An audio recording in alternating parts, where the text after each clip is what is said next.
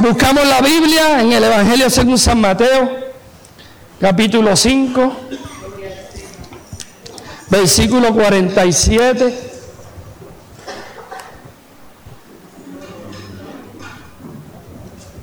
Dios conoce tu situación. Esa prueba por la cual estás pasando, Claudia, tiene fecha de expiración. Tranquila.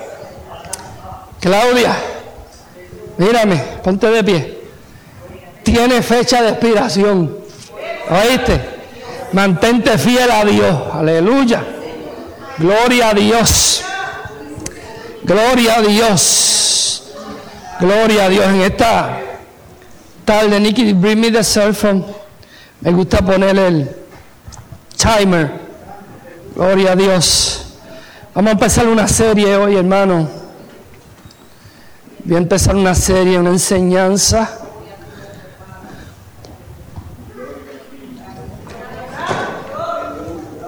Hoy, hoy no voy a predicar, vamos a traer una enseñanza. Puede que termine hoy, puede que no. Pero en el nombre del Señor. Esto fue lo que el Señor ha puesto en mi corazón y lo vamos a obedecer. Amén. No hará nada Jehová sin revelárselo a sus siervos. Amén. Todo lo que tú estás pasando, todo, todo, no importa la prueba, la situación, tiene fecha de expiración. Amén.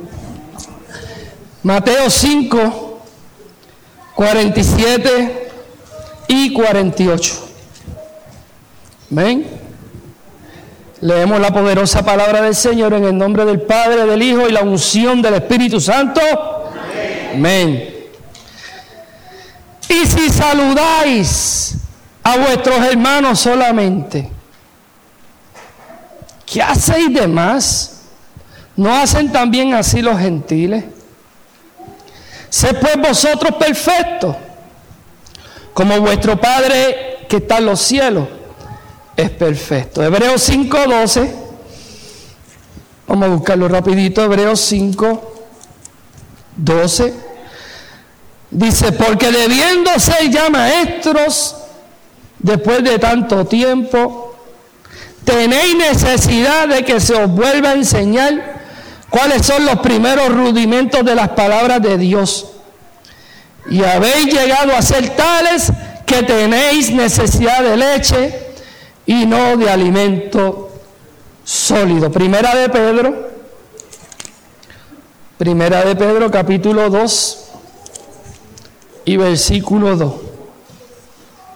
Desead como niños recién nacidos la leche espiritual no adulterada, para que por ella crezcáis para salvación. Padre, te damos gracias por la palabra, Señor, que tú nos has dado. Pon tu mano, levanta tu mano al cielo y repite conmigo, Padre, abro mi alma para recibir tu palabra y ayúdame a vivirla en el nombre de Jesús. Amén. Gloria a Dios. Puede sentarse, hermano.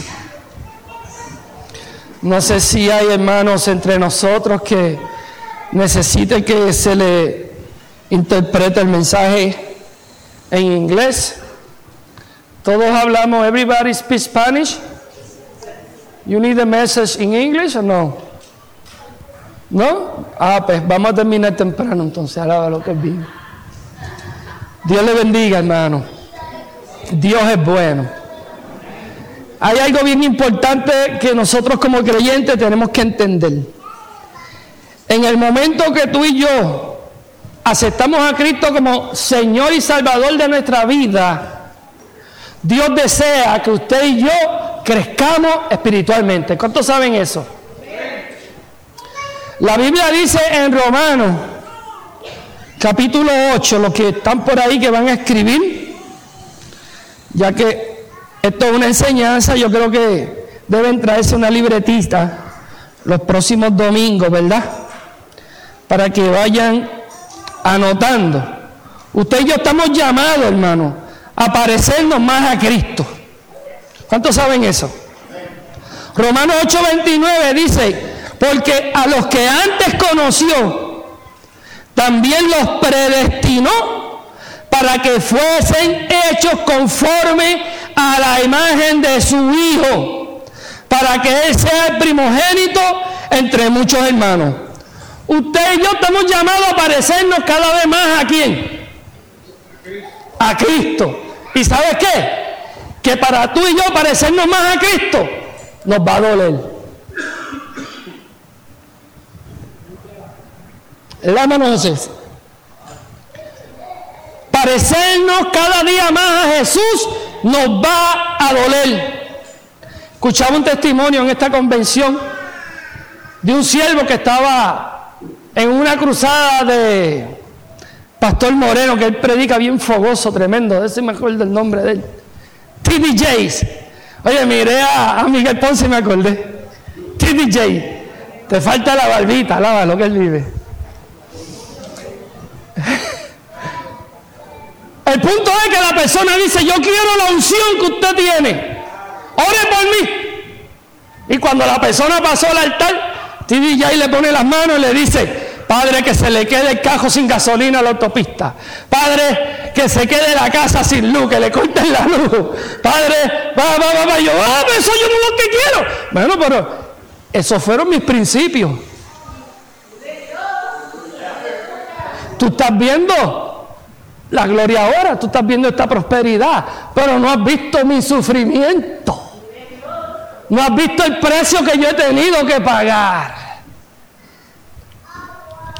Parecernos cada día más a Jesús nos va a costar lágrimas, nos va a costar rodillas, nos va a costar noches de vigilia, nos va a costar el crecimiento en el Señor es un crecimiento doloroso. Y si el anhelo tuyo sea igual que el mío, queremos crecer, parecernos cada vez más a Cristo, vamos a pasar momentos difíciles. Bueno, yo sé que en este mensaje no va a haber mucha alabanza. ¿Verdad? Víctor, no hay mucha alabanza porque la gente hoy en día lo que quiere son mensajes de prosperidad, que todo te va a ir bien, ven a Cristo, que esto es un camino de rosa, no tienes que llorar, para de sufrir. Mentira del enemigo, hermano. En esta mañana estaban hablando de, de las dos puertas. Está la puerta angosta y está la puerta estrecha. Ancha es la puerta que conduce a la perdición. Son muchos los que se pierden, pero estrecha es la puerta que llega a la vida eterna. Porque hay un precio que pagar. Gloria al Señor. Vamos a hablar en esta tarde esto es un tema, hermano, que hace 16 años que yo lo tengo guardado y nunca lo había, nunca Dios me había puesto en el corazón predicarlo, Víctor. Un mensaje escrito por 16 años nunca lo había predicado. Y este es el tiempo de que hablemos de lo que es la madurez espiritual. Porque déjame decirte, tú puedes tener 30, 40 años en el Evangelio, puedes tener 80 años de edad y nada tiene que ver con la madurez espiritual. El tiempo que tú llevas en el Evangelio, la experiencia que hayas adquirido, la edad que tú tengas no tiene que ver nada con la madurez espiritual. ¿Y qué es madurez espiritual? Podemos definir la madurez espiritual como la capacidad de discernir soportar, asimilar críticas y recibir ofensas sin que nos afecten. Es la habilidad de recibir críticas sin desanimarte ni deprimirte. ¿Entendieron o quieren que lo repita? Por eso pongo el timer porque dicen por ahí que tú puedes predicar una hora Dicen por ahí que lo que tú retienes son 15 minutos de mensaje. No sé si será verdad. Yo, yo he probado gente aquí, después que he terminado de predicar, ¿cuál fue el tema de hoy? Y no se olvidan, se olvidaron, no recuerdan. También es que nosotros hay algo que se nos olvida y es que tenemos que orar, Junior. Porque la Biblia habla de las aves de los cielos que vienen a comer la semilla. Y es algo que nosotros tenemos que hacer, orar al final de cada mensaje. Reprender esas aves que quieren venir a robar la semilla, la palabra que Dios nos está trayendo al corazón. Porque si tú estás aquí sentado, yo creo con todo mi corazón que tú eres un terreno fértil. Dios bendiga a los que dijeron amén. Tú eres un, terreno fértil. ¿Sabes que está el terreno entre pedregales? ¿Verdad? ¿Cuál es el otro terreno? Ayúdenme. Entre espinos, pedregales, espinos. ¿Cuál es el otro? Y el fértil. Tres. Pedregales, espinos y el fértil. Si tú estás aquí es porque tú eres fértil. ¿Cuántos lo creen? Yo lo creo. Ahora bien, escucha bien hermano, o vaya anotando. Todo aquel que ocupa un lugar de liderazgo tiene que aprender a recibir críticas. Si usted es líder, hermano, no tiene que ser líder. Usted no tiene que ser líder para recibir críticas. Ponte a hacer algo para Dios para que vea cómo te van a criticar. Y más, cuando tú lo haces con excelencia. Se levanta el diablo de envidia, de celos y de críticas contra ti. Todo para detenerte. Pero es donde aquí aplicamos la madurez. Dice Jorge Raskin en el libro de, de la batalla final. Dice, una iglesia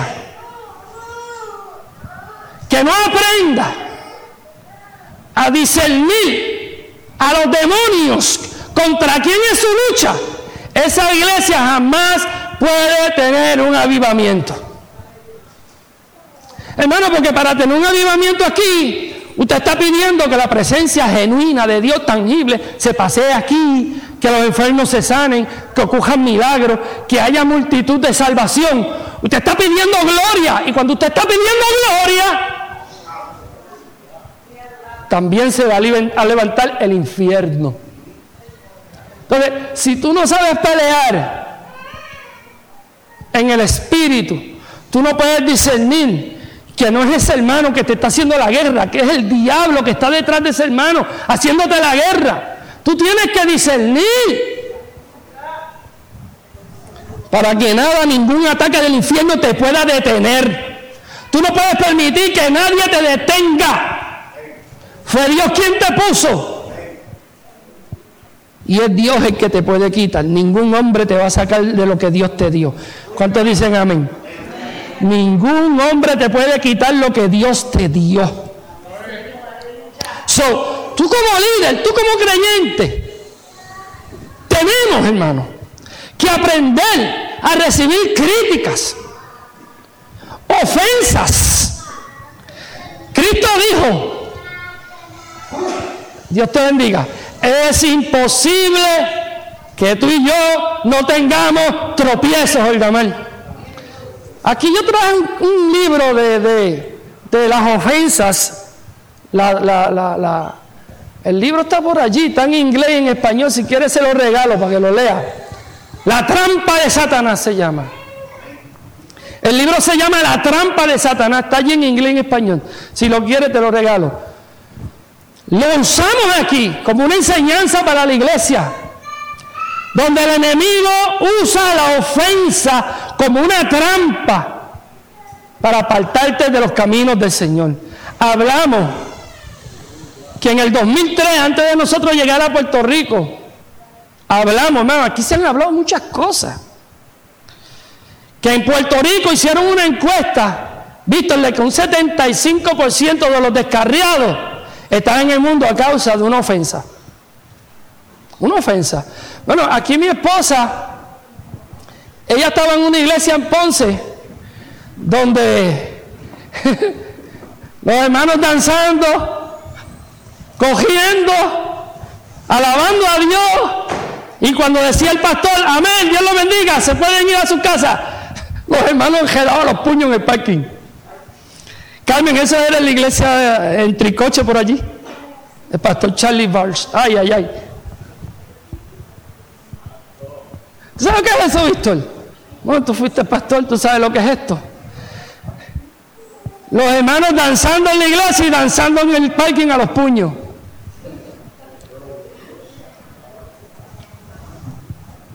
No, hermano, usted y yo tenemos que entender que hay una guerra. Que hay una guerra. Que nos van a suceder cosas, nos van a criticar, nos van a ofender. Pero tú y yo tenemos que seguir demostrando el amor de Cristo a la gente. Amar a los que no nos aman. Amar a los que nos critican. Amar a los que nos ofenden. Dios bendiga que dijo amén. En este proceso de vida cristiana, usted tiene que entender que usted tiene que ir creciendo integralmente. Todo creyente debe crecer en las siguientes áreas, para los que están anotando. Usted tiene que crecer como un adorador. La Biblia dice que Dios es espíritu. Y los que lo adoran en espíritu y en verdad es necesario que adoren. Dios está buscando adoradores que lo adoren en espíritu y en verdad. Hay gente que no, no cantan aquí porque dicen, ay no, yo, yo canto feo. Dios no está buscando un cantante que cante lindo.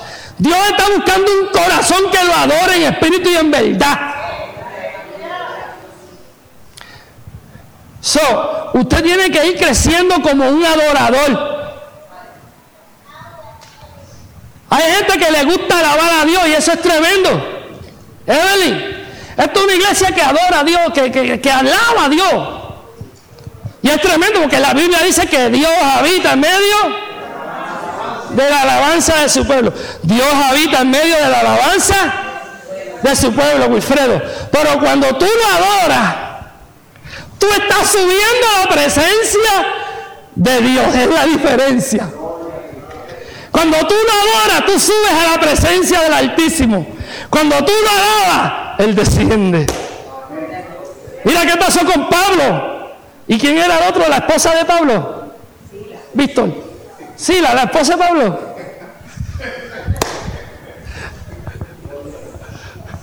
No, no, Sila era un varón, compañero de guerra de Pablo, al lado de lo que él Los confundí para ver si están leyendo la Biblia. Gloria a Dios. Estaban encadenados en el cepo con grillo heridos por los azotes que habían recibido. Pero ¿qué hacía Pablo y Sila?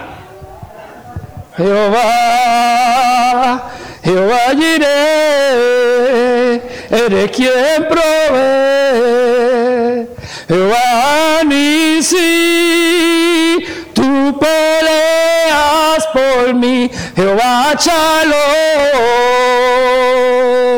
mi príncipe de paz y te adoraré por quién eres tú.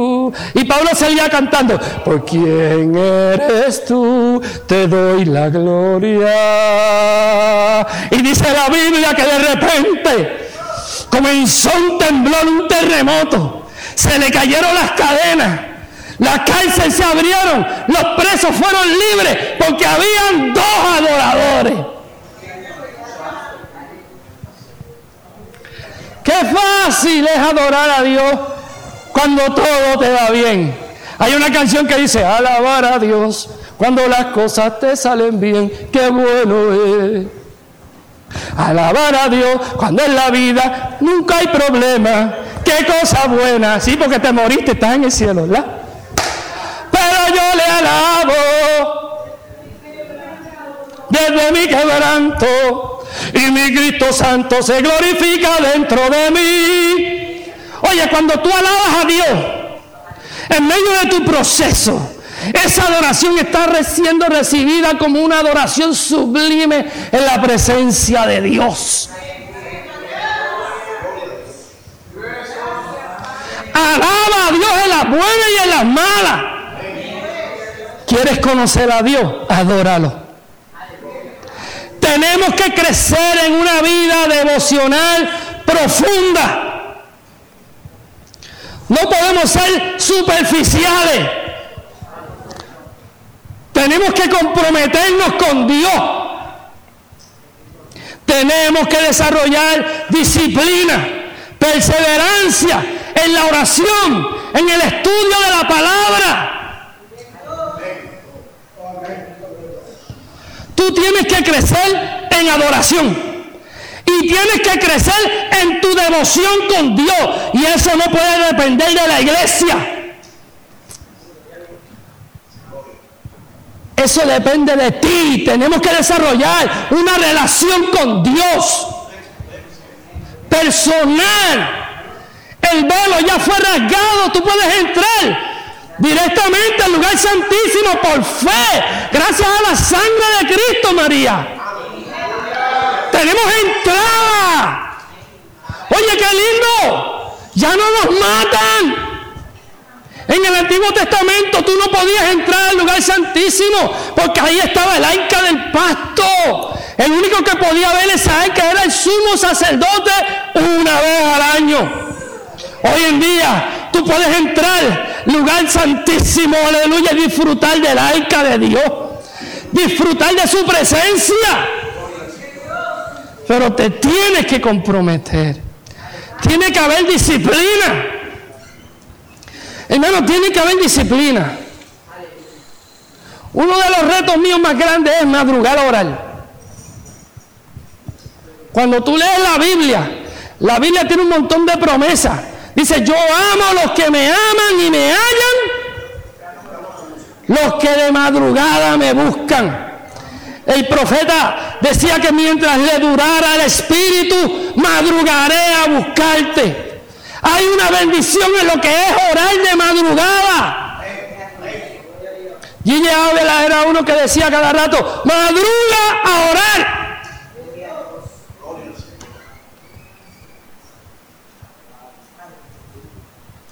Tienes que disciplinarte. ¿Cómo tú vas a madrugar a orar acostándote a las 12 de la noche? Acostándote a la una.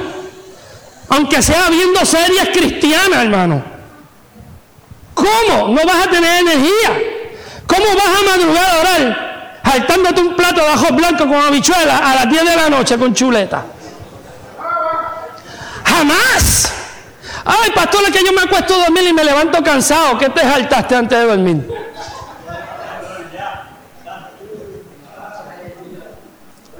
Esa palabra está muy boricua, ¿verdad, Wilfredo? Eh, una, una, una, palabra de abogado, que aquí hay muchos abogados. Mm, ¿Qué, ¿Qué merendiaste antes de acostarte a dormir? ¿Te comiste una, una ensalada verde? Está bueno es liviana. Pero de, ensalada verde para arriba, un problema.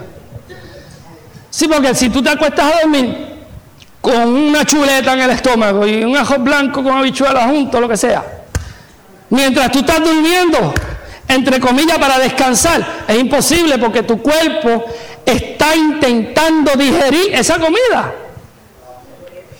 A mí el Espíritu Santo me ha dicho a veces, Tómate un vaso de leche con cuida de chocolate y acuéstate a dormir. Alaba lo que él vive. Usted se ríe, pero ese es el trato que Dios tiene conmigo. Un vaso de leche. ¿Qué le pasó a un general que una mujer le dio un vaso de leche? ¿Qué pasó? Lo echó a dormir y mientras él dormía le entejó una estaca en la sien y lo mató porque bebió leche.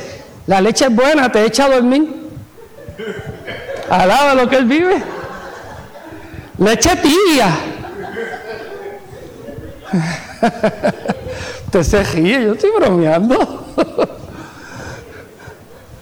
Hay gente que padece de insomnio. tiene dos cosas. Padeces de insomnio, no puedes dormir, dos cosas. Como decía Gille, ojalá y el diablo me metiera un, demonio de esos de insomnio para arrancarle la cabeza con oración. No puedes dormir, ponte a orar. No puedes dormir, ponte a leer la Biblia. Para que veas lo que va a pasar contigo. Número tres.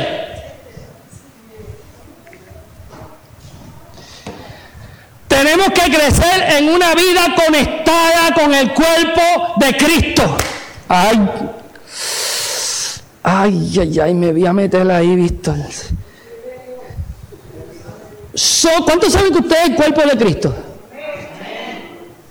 La Biblia dice en el Salmo 33, dice, mirad cuán bueno y cuán delicioso es habitar los hermanos juntos a la bofetas. No, no. Juntos en la crítica. Juntos en la envidia.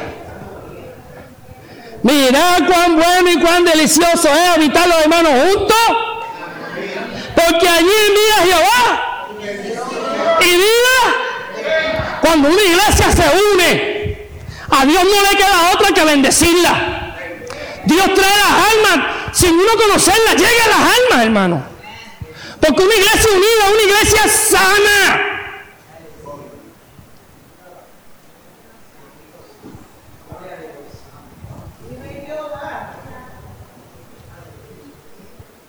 Yo entiendo que hay personas que tienen un ministerio de ofensas.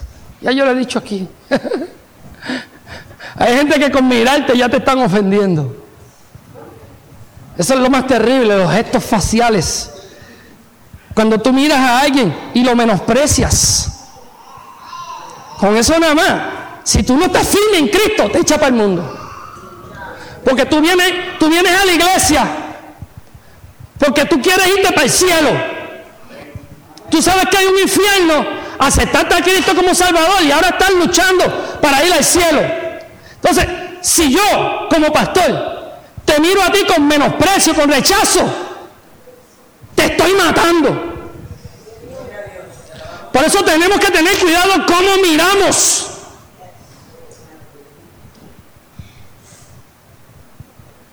Tenemos que mirar con amor. Hermano, yo sé que mucha gente viene con pruebas, con situaciones de los hogares, pero para eso está el altar. Usted tiene que venir al altar y entregarle a Dios su prueba, aflicción, su carga. Venir aquí, Señor, estoy en el altar, en el lugar donde inquiero tu presencia, Señor.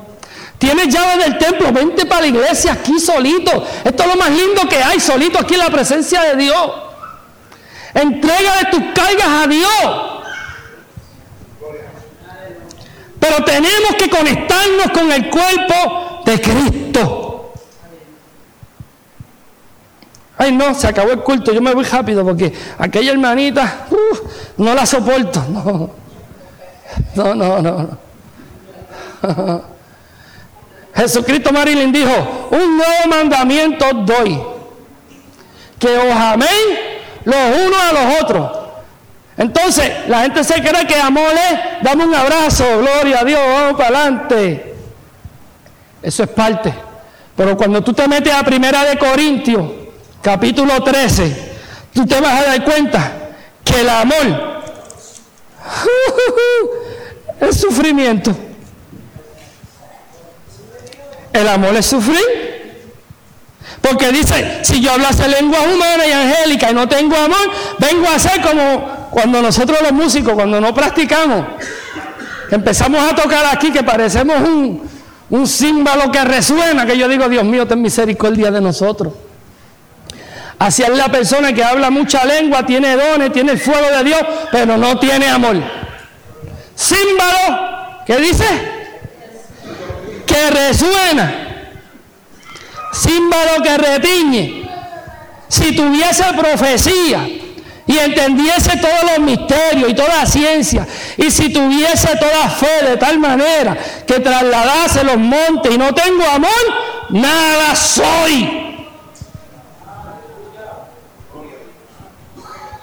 Y si repartiese todos mis bienes para dar de comer a los pobres, qué lindo, eso está lindo, ¿verdad? Y si entregase mi cuerpo para ser quemado y no tengo amor, nada me sirve. La obra sin amor, nada sirve. Los dones sin amor no sirven. El amor Primera de Corintios 13:4 dice, he sufrido. Mira esto, Cristo nos dio un nuevo mandamiento. Cristo dijo que nos amemos los unos a los otros. Cristo nos está diciendo, sufre por tu hermano. Sopórtalo. Tenle paciencia. Ay, ay, ay, no hay alabanza. El amor es sufrido es benigno. El amor no tiene envidia. El amor no es hasta ansioso ni se envanece. Yo no me puedo gastar por las bendiciones que Dios me dé. Porque Dios no tiene niños lindos ni favoritos. Dios bendice, eso sí, dice por ahí, hay un dicho, dice que Dios no tiene nenes lindos ni niños favoritos. Pero cuando tú eres un hombre de Dios, una mujer fiel, cuando tú eres fiel, prepárate para la bendición porque a Dios no le queda otra que bendecirte.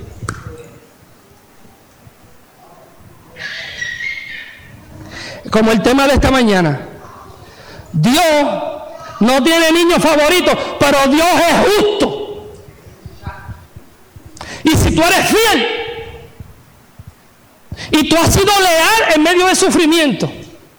Y tú has sido fiel en medio de la calumnia. A Dios no le queda otra que bendecirte.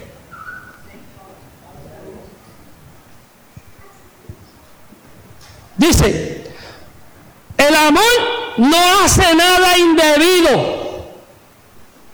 No busca lo suyo.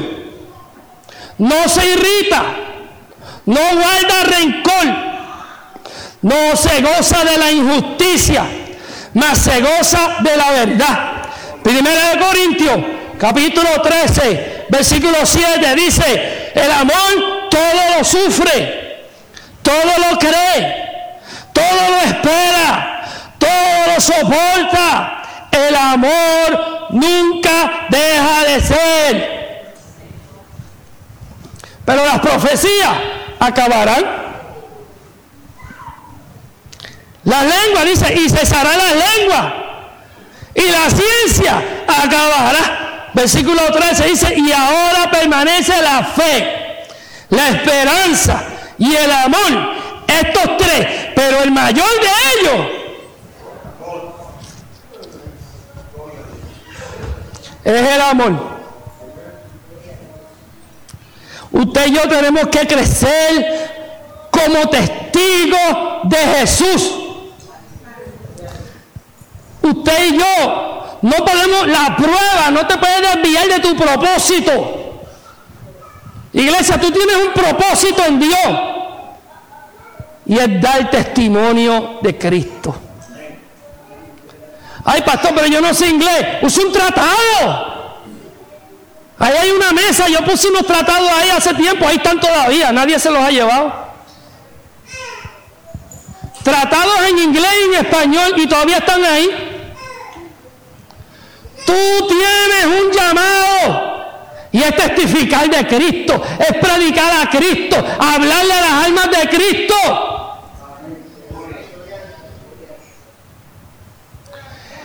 El propósito de Satanás es detenerte para que tú no hagas la obra de Dios. Tienes que despertar. Alguien esta mañana dijo por ahí que estamos durmiendo. La iglesia tiene que despertar. No importa el ataque, olvídate del ataque. Continúa marchando en el, en el llamado que Dios te ha hecho. Ya vamos terminando, hermano. ¿Por qué algunos cristianos no crecen espiritualmente? En una ocasión, bueno, cuando yo estaba pastoreando a otra iglesia, lejos de aquí, recibimos una visita que se había congregado con esa iglesia muchos años. Y mientras yo estoy atrás, yo lo oigo a él hablar entre, tú sabes que hay gente que habla entre dientes, pero habla duro. Y él dijo algo que a mí me dolió. Y dijo, qué increíble, después de 15 años, esta gente no han crecido espiritualmente.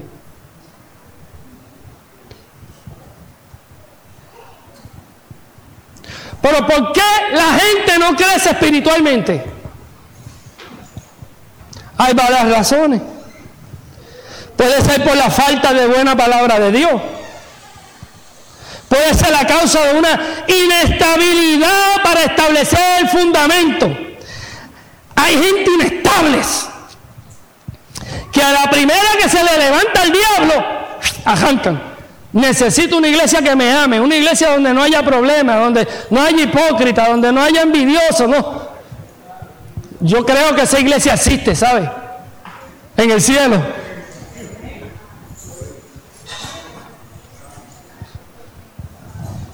Ya mi esposa y yo tuvimos esa experiencia en el 2005, cuando ella estaba embarazada de Jessica Nicole. Nos fuimos de la iglesia de Aurea Caraballo por una ofensa. Un líder nos ofendió y nos fuimos. A donde nos fuimos, pensé que íbamos a ver la gloria de Dios y lo que vimos fue el diablo mismo. Porque uno se cree que, que el problema es la gente. No, hermano. El problema es que hay una enseñanza que no hemos aprendido. Que yo me puedo ir de aquí y me va a estar esperando ese diablo allá. Aquí te estoy esperando, vente, nene, vente. Que te estoy esperando. Porque es que no los asignaron, Miguel. Es una asignación que le dieron a ese demonio. Y tú lo tienes que pasar. No hay alabanza, aleluya. Gente inestable. Oye, qué terrible. Yo conozco evangelistas con un ministerio poderoso, con unos dones, Rubén, tremendo. Vienen aquí, predican y te profetizan y todo. Y de repente cuando tú te los encuentras, eh, varón, ¿cómo estás? Yo te bendiga en victoria. ¿Dónde estás? Estoy con fulano. Y yo, Dios, pero tú no estabas con fulano allá. No, fue que Dios me movió.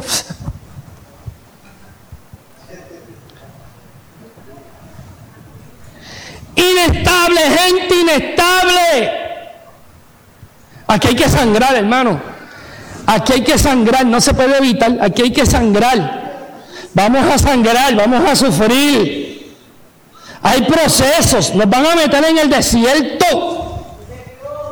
Deuteronomio capítulo 8, Dios metió en el desierto a Israel para probarlos, para que ellos vieran lo que había en su corazón.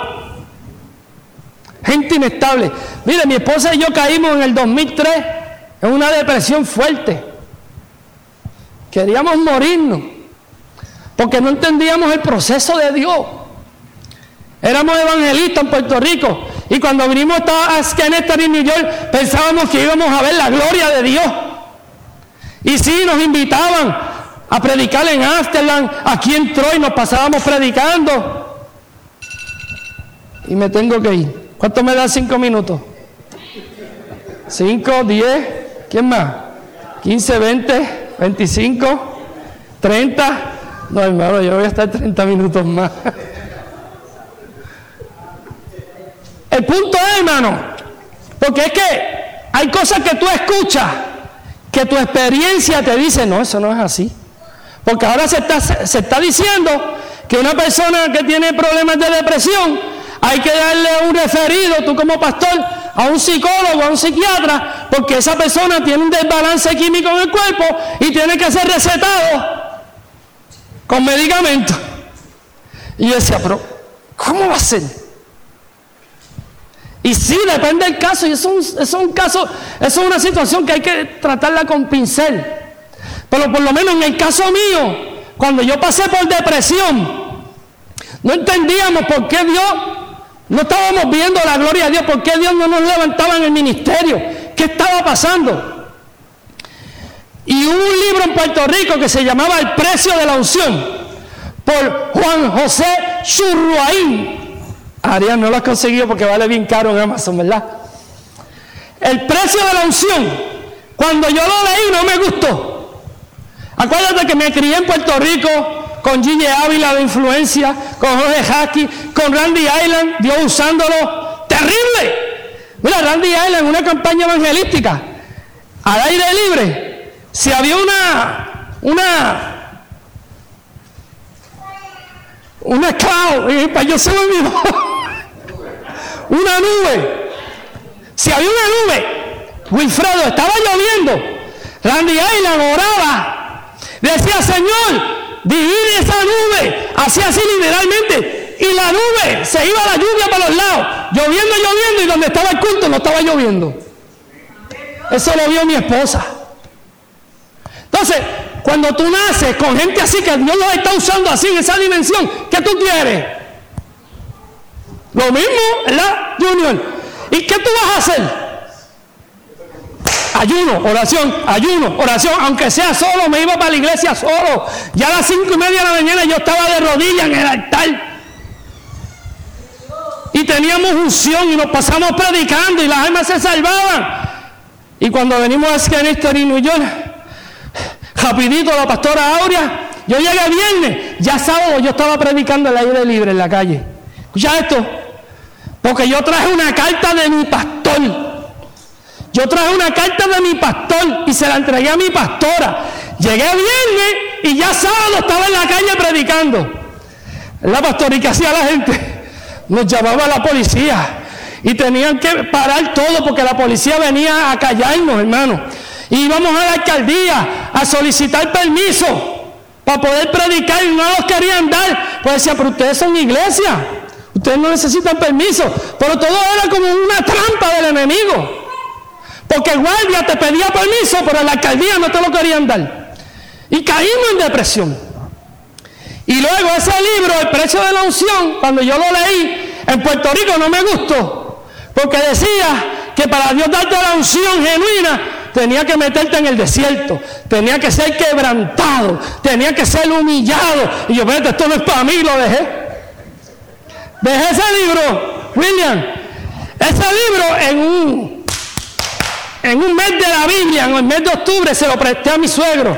Él habló con la pastora Aurea y él lo usó para traer una serie de enseñanzas a los jueves. Y cuando nosotros estamos recibiendo esa enseñanza, de lo que es la unción, el precio, el desierto, el quebrantamiento. Nosotros fuimos libres. Cuando llegamos a casa, que vivíamos en Jay Village, sentimos una opresión en el apartamento. Y el Espíritu Santo nos dice, esa es la opresión que le estaba ocasionando la depresión. Oye, pegó eso. Unjan con aceite. Comenzamos a ungir el apartamento con aceite y se fue la opresión para el infierno. Por eso yo digo que depende del caso. Se trata la depresión con pastillas o con palabra de Dios. Porque lo que nos libertó a nosotros fue la palabra de Dios. Cuando entendimos lo que Dios estaba haciendo con nosotros.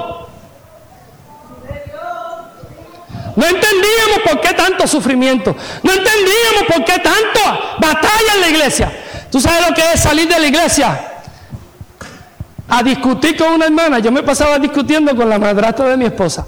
Esa era mi espinita. Nos pasábamos ahí peleando. Los dos, pero peleando de verdad. Discutiendo frente a todo el mundo en la iglesia. Y hoy en día mi mejor amiga hace tremendo café al lado de lo que él vive. Porque aprendimos a perdonar. ¿Te acuerdas, mi amor? Cuando tuvimos que lavarnos los pies, la pastora Aurea nos hizo lavarnos los pies. Yo le lavé los pies a mi suegro y él me lavó los pies a mí. Y yo estaba acabadito de salir del trabajo. Cuando yo me quito la media, acaba de salir una clase de peste. Y yo dije, pobre suegro mío, le tocó lavarme mis pies.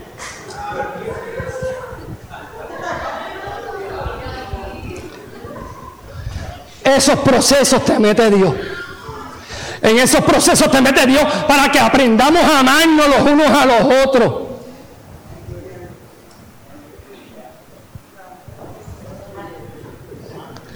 Ay, ay, ay, yo creo que lo voy a dejar hasta aquí.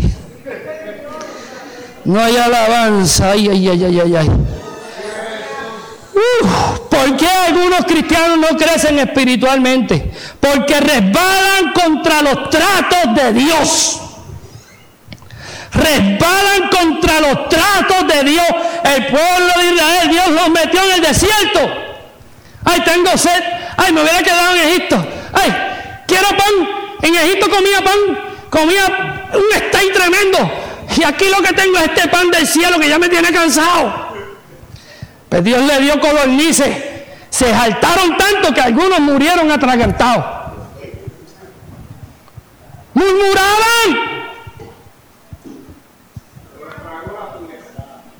Y eso es lo triste. Se cree que de los dos millones que salieron de Egipto, todos murieron en el desierto. Se salvó los de 20 años para abajo. Todos los demás muertos. ¿Por qué? Por murmuradores. Por murmuradores. La murmuración es pecado. Mira, a nosotros los pentecostales nos enseñan el adulterio es pecado, fornicación es pecado, codiciar lo de otro es pecado, joder es pecado. Pero si tú te pones a hablar de tu hermano, eso no es malo. Mentira del diablo, mentira del diablo, la murmuración es pecado. Mira qué le pasó a María Números capítulo 12. ¿Qué pasó? Dios le metió lepra a María. ¿Por qué? Por estar murmurando del líder. Era su hermano carnal. Oh, wow, eso es profundo. Eso es profundo. Eso es profundo. Eso es profundo, hermano. Algunos de tu casa se te van a levantar en contra. Yo sé lo que es eso. Viví muchos años siendo el único cristiano en mi casa. Y eso es bien terrible, servirle tú solo a Dios. Uf, terrible. Pero hermano, ¿sabes lo que yo hacía, Junior? Me metía en el cuartito ayunar por mi familia todo el día. Y ya mi mamá me conocía en la tarde, me hacía una sopita de esas que valen a peso. Que después la dejé de tomar, comer porque eso tiene más, más, sodio que el diablo. Tiene más de 300 miligramos de sodio. Eso se llama tapavena. La, la, la sopita esa que venden a peso, eso es tapavena, hermano. Tenga cuidado con lo que come. Y ahí me metía en ayuno todo el día. Un día, ya yo me había mudado para, Estados Unidos a vivir. Mi tío fue de Bronx de vacaciones a casa mi mamá. Y mami lo puso a dormir en el cuarto mío. Él decía, Fera, este cuarto está ungido. Este cuarto se siente la unción. Porque cuando tú te metes con Dios, cuando tú tienes un lugar para encontrarte con tu rey, todos los días, todos los días, María, todos los días, todos los días, llega un momento que Dios te va a estar esperando y tú no te dabas ni cuenta. Mira qué lindo. Ese lugar se impregna de la presencia de Dios. Pero tienes que tener un lugar para Él. Vámonos, hermanos. Seguimos después. Si suena la trompeta, pues nos vemos en las nubes. Pero hay que morir a la murmuración. Porque si no morimos a la murmuración, no hay crecimiento espiritual. Y con esto terminamos. Póngase de pie. La falta de diligencia. Hay gente que no pone las cosas de Dios en primer lugar. No se esfuerzan. Mira, mudé la escuela bíblica, el de horario de 10 a 11. Ahora llegan a las 11 y media. Antes la escuela bíblica era a las 10. La mudé para las 11. Ahora llegan a las 11 y media. Malas costumbres.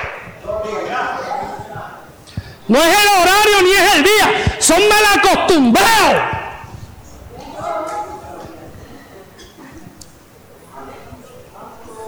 Diga, ay, ay.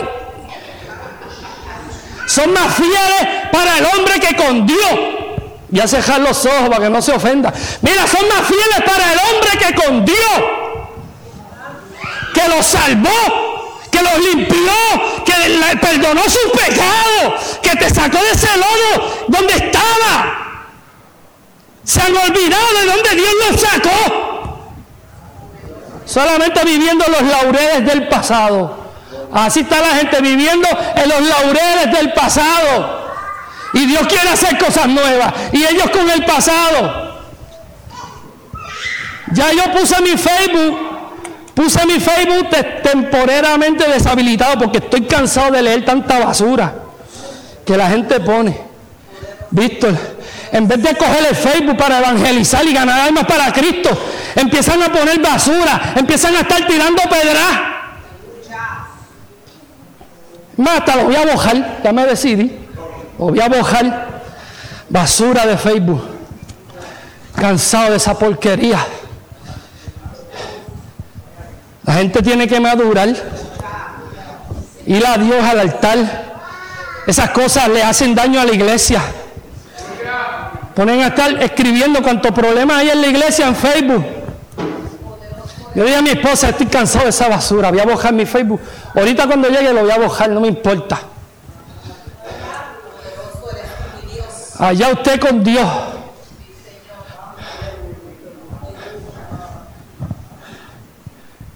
Hay que crecer espiritualmente, hay que crecer, la gente tiene que madurar.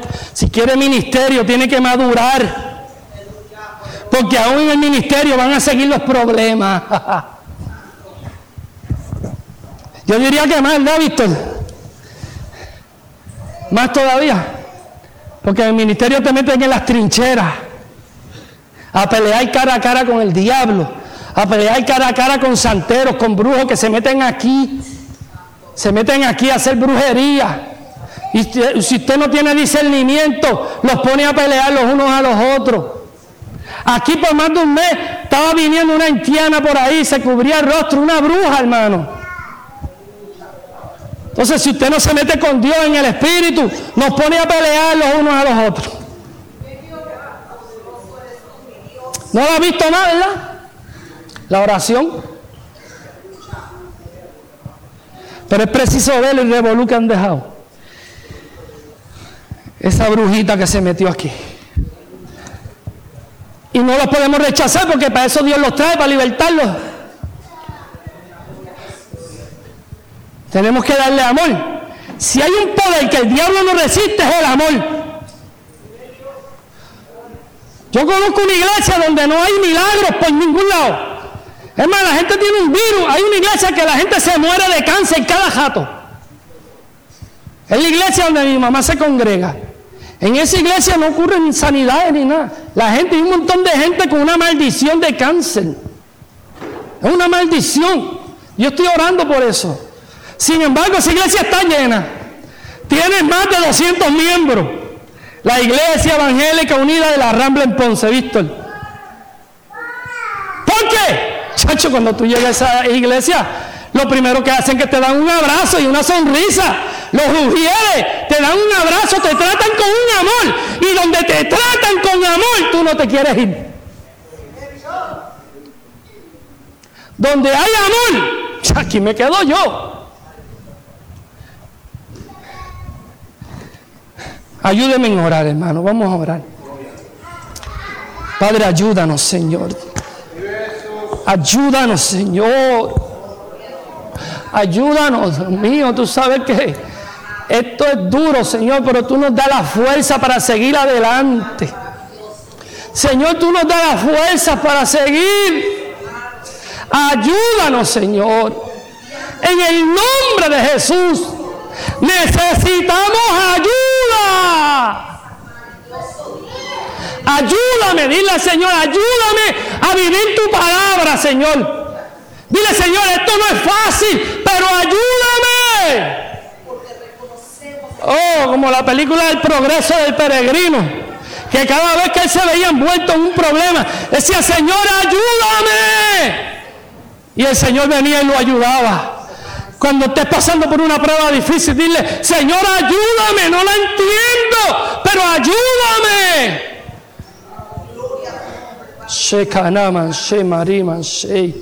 Tu gusta, cataraba, se María, mans. Y tarraba, se María, aquí amansa, rabas, ay. Oh, rabanza, aquí amaya, aquí amaya. Dios, en estos próximos domingos va a estar trabajando con nuestro corazón. Si es posible, vente en ayuno los domingos. Cuando Dios le decía Josué a Moisés, santifícame el pueblo porque voy a manifestar mi gloria, el pueblo tenía que estar tres días en ayuno. Vente en ayuno para el templo, para que seas sensible a la palabra, para que no te pongas como una piedra, sé sensible a la palabra, que Dios quiere trabajar conmigo también. En el nombre de Jesús.